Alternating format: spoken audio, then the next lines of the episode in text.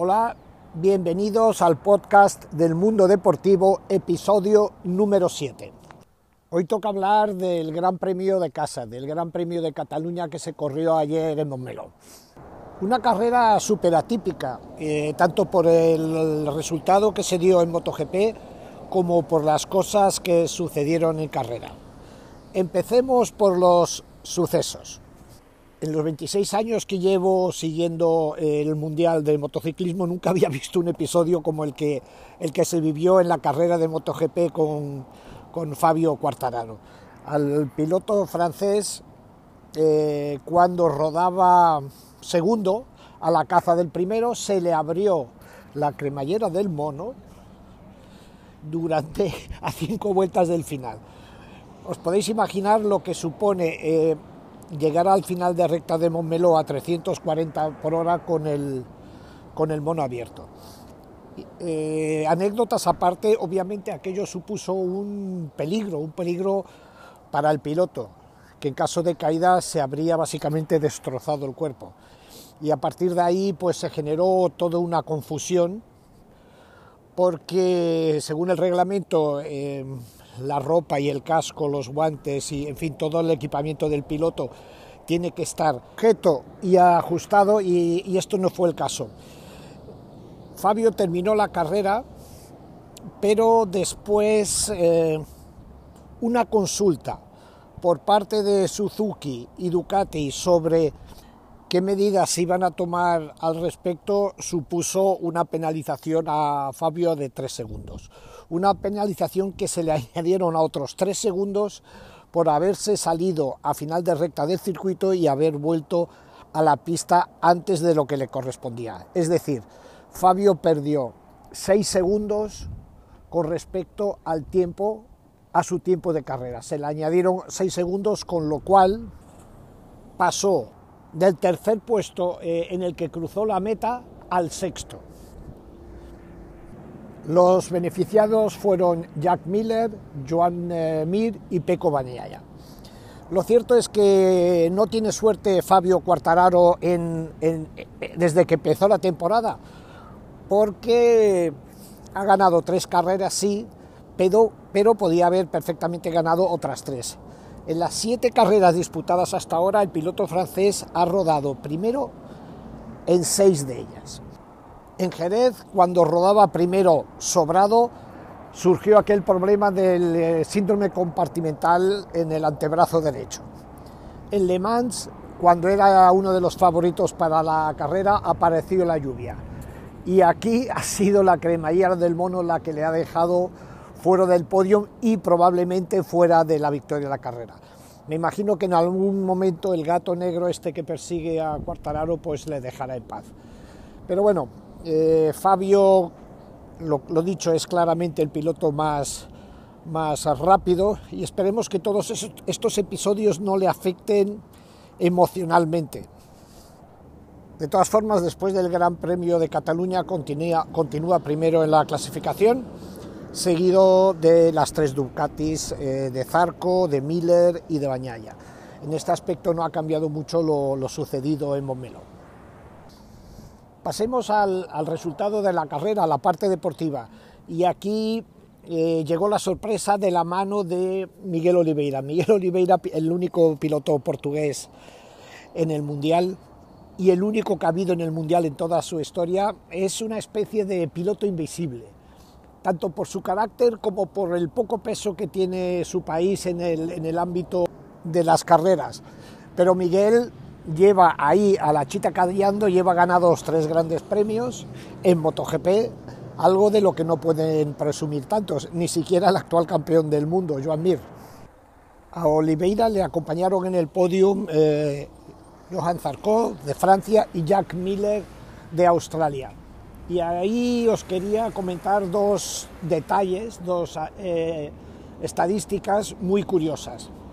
Como veis, eh, ningún piloto ni, ni, italiano ni español estuvieron en el podio esta vez, algo rarísimo. Como también es muy extraño que ninguna de las tres motos fue, que ni una de las tres motos fuesen japonesas. Eh, Oliveira ganó con una KTM y Zarco y Miller pilotaron una Ducati. Este detalle no es ni mucho ni, ni mucho menos, yo diría, una anécdota, sino que refleja eh, los momentos que se está viviendo en MotoGP. Con Honda sumida en la mayor crisis desde su vuelta al Campeonato del Mundo en 1982, con los problemas internos o la confusión en Yamaha con Maverick Viñales y eh, las lamentaciones de Joan Mir al respecto del esfuerzo que está haciendo Suzuki por ser competitivo, resulta que las fábricas europeas han tomado de alguna manera el mando o, la iniciativa dentro de MotoGP, algo que no se había dado. ¿De qué manera? Pues eh, KTM y Ducati básicamente lo que han hecho es cambiar el paso, los tiempos dentro de, la categoría. KTM y Ducati son fábricas mucho menores que las grandes japonesas y eso eh, les da la posibilidad de ser mucho más reactivas. Y también el modelo de gestión. Tanto eh, Ducati como KTM son marcas básicamente gestionadas por una persona, con la cual a la hora de tomar una decisión, estas son rapidísimas, no hay grises, es blanco o negro. Y en la competición esto es un plus. En cambio, el modelo de gestión japonés en el que cualquier decisión tiene que ser tomada en grupo y, tarda mucho tiempo en ejecutarse, les está haciendo pagar a los japoneses un precio muy alto. Repito, nunca antes se había dado una situación así, siempre han sido Honda o Yamaha las que marcaban los tiempos en MotoGP, pero eh, da la sensación como que los japoneses se han quedado estancados y no son capaces o no han, no han sabido ver que, que las cosas han cambiado y los resultados están ahí. Un ejemplo, KTM empezó el Mundial francamente mal. Sus primeras carreras fueron decepcionantes después de un 2020 muy potente. El inicio del 2021 fue flojo, flojísimo. ¿Y qué ha pasado? Que han reaccionado rápidamente. En, eh, en Italia, KTM llegó con un nuevo chasis, llegó con una gasolina especial y ahí ya Miguel Oliveira acabó segundo cuando en las carreras anteriores las KTM habían terminado decimoquinta, undécima, decimotercera. Es decir, la reacción ha sido fulgurante y muy importante. Oliveira, segundo en Italia, una semana después gana la carrera eh, aquí en Momelo. Es obvio que lo que han hecho funciona, muy interesante. Y en el caso de Ducati, algo parecido. Después de la salida de Dovicioso, que había sido su piloto referencia en los últimos cuatro años, cambiaron completamente la estrategia. Ficharon pilotos jóvenes, ficharon pilotos sin victorias y les está funcionando muy bien. Pilotos con diferentes estilos ganan con la misma moto, algo que parecía imposible hasta este año. Lo dicho, Ducati y KTM van con un paso adelante y es un paso adelante tanto tecnológicamente como a nivel de gestión los japoneses no les queda otra que reaccionar rápidamente si es que son capaces, especialmente en Honda. Como he dicho, Honda está, llevan 21 grandes premios sin ganar, 11 grandes premios sin subir al podio, unos registros que son los peores de su historia. Hoy, eh, hoy lunes eh, hay entrenamientos privados en, en Montmeló, y ayer hablando con la gente de Onda me dijeron que tenían material para estar entrenando cinco días. El problema, el problema es con quién lo prueban. Porque Marc Márquez eh, confiesa que él no está todavía eh, físicamente para poder desarrollar una, una nueva moto o una variante de la moto que tienen. Y los demás pilotos, Paul Espargaró, Alex Márquez, y Taaki Nakagami pues están demostrando no estar a la altura. De hecho, fueron eh, ellos los que dirigieron la evolución de la moto que este año está siendo un fracaso. No el caso de, de, Paul, pero sí el de Alex y el de Nakagami, en fin. Y hablando de Márquez, ayer Márquez se volvió a caer, creo que es la séptima caída en cuatro grandes premios, Pero paradójicamente Mark estaba contento. Mark dio siete vueltas antes de, irse al suelo, pero dijo que estaba muy bien, que se había visto eh, fuerte, que había estado agresivo, que se, había sentido Mark y que lo de la caída, bueno, hacía o hace parte de, su forma de, ver las carreras. A mí esto permitidme que me lo cuestione, porque al final tantas caídas ya hemos visto. Al final el cántaro se rompe y Mark parece no haber cambiado.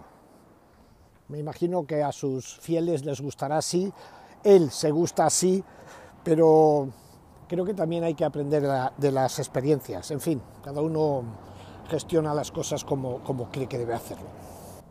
Y hablemos un momento de Valentino Rossi. Valentino Rossi dejó un destello el sábado en los entrenamientos clasificándose creo que un décimo para la parrilla de salida. Pero y se esperaba pues eso una buena carrera del mito del mito de MotoGP de Valentino. Pero al final donde donde no hay pues no se puede esperar. Y Valentino se volvió a caer en la carrera cuando creo que rodaba decimotercero, una cosa así. Y si en Montmeló, que es uno de sus circuitos talismán, las cosas terminaron como terminaron, la verdad es que la situación de Valentino es bastante preocupante. Yo era de la teoría de que no se retiraría hasta el año que viene, que haría como una especie de tour de despedida por todos los circuitos del mundo, con público, como es lógico, pero mucho me temo que después del verano igual podríamos escuchar un anuncio. Antes de terminar, un par, un par de cosas. Por un lado, eh, subrayar la vuelta del público a los circuitos. Eh, Montmeló, abrieron Montmeló con un aforo limitado a 24.000 espectadores repartidos en ocho tribunas y la verdad fue pues como un primer paso a la normalidad. Los pilotos lo agradecieron mucho.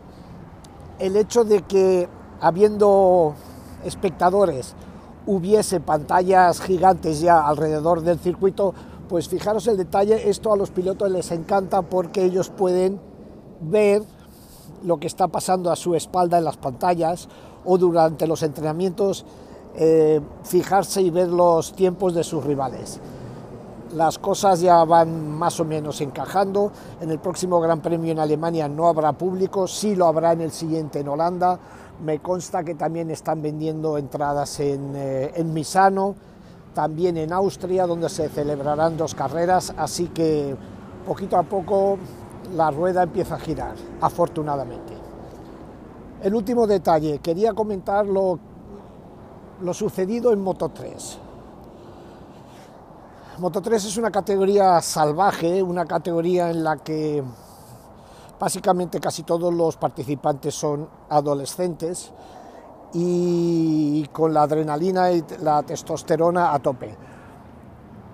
Después de la carrera todos los managers de los diferentes equipos fueron convocados por dirección de carrera y se les eh, avisó que no permitirían el pilotaje agresivo y las maniobras extrañas y peligrosísimas que se dieron en la última parte de la carrera y que si así fuese pues eh, suspenderían a los pilotos. Claro, mi pregunta es la siguiente. En un grupo de 30 pilotos, de 30, de 15, como hubo en esta carrera, que llegaron 15 pilotos a las últimas vueltas y a la línea de meta, básicamente en un pelotón, ¿Cómo se gestiona? ¿Cuál es el malo? ¿Cuál es el que, eh, el, que se sale de la raya? Es muy complicado, es muy complicado. ¿Cómo hacen para que no haya estos grupos? ¿Cómo hacen para evitar que estos chavales se peleen entre ellos y, jueguen duro? Es muy complicado. Y después quería decir una cosa al respecto. ¿Cómo se puede amenazar con sancionar, con aplicar el reglamento a estos pilotos del Moto 3 cuando hace unas semanas han visto como un tal Jack Miller se tiraba encima de Joan Mir en plena recta y fue considerado un lance de carrera. Si la referencia de los pilotos jóvenes son los adultos y a los adultos no se les aplica el reglamento y se les permite maniobras tan peligrosísimas como aquella, ¿a qué estamos jugando? Sí, impartir justicia es siempre difícil, es obvio, porque cuando se imparte justicia hay unos que ganan y unos que pierden. Y los que pierden, pues obviamente están en contra. Pero lo que hay que intentar, al menos intentarlo, es la equidad, aplicar las mismas normas a todo el mundo. No porque unos sean de élite se les aplica, no se le aplica y a otros que no son nadie se les aplica. Creo que mi reivindicación es de sentido común, ¿no os parece? Bueno, pues eh, nada más por hoy. Eh, nos vemos dentro de dos semanas en Alemania y hasta entonces, cuidaros. Manuel Pecino para Mundo Deportivo.